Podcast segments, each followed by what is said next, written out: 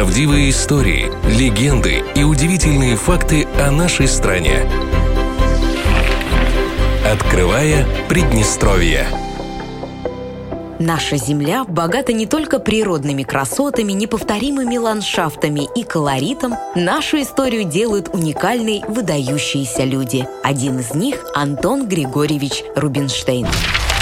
Будущий маэстро родился в 1829 году в небольшом селе Выхватинец, что располагалось в Балтском уезде Подольской губернии. Поскольку мать Антона Григорьевича была родом из прусской Силезии, в семье, помимо основного, звучал также язык Шиллера и Гёте – немецкий. Отец Рубинштейна был простым купцом. Его супруга занималась воспитанием детей, которых в семье, включая самого Антона, было пятеро. Именно мать оказала огромное огромное влияние на будущую карьеру композитора, преподав сыну его первые уроки игры на фортепиано, а потом Рубинштейн стал учеником французского пианиста Вилуана.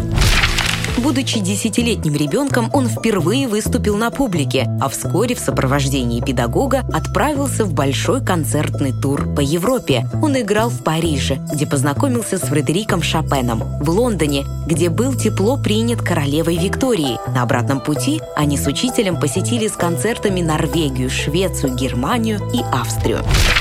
Рубинштейн прошел долгий и тернистый путь музыканта. Его оперы понемногу стали пользоваться популярностью и ставиться на большой сцене. И к 1865 году карьера его ощутимо пошла в гору. Рубинштейн стал создателем первой консерватории на территории России. Он же ее и возглавил. Во время работы в консерватории приходилось быть и ее директором, и дирижером оркестра, преподавателем фортепиано и хорового пения. В свое время в этой консерватории получал музыкальное образование непревзойденный Петр Ильич Чайковский.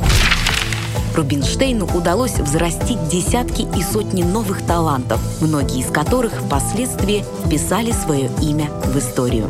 Сам же Антон Григорьевич всю свою жизнь руководствовался фразой, которая ему же и принадлежит. «Не забывайте делать невозможное, чтобы достигнуть возможного».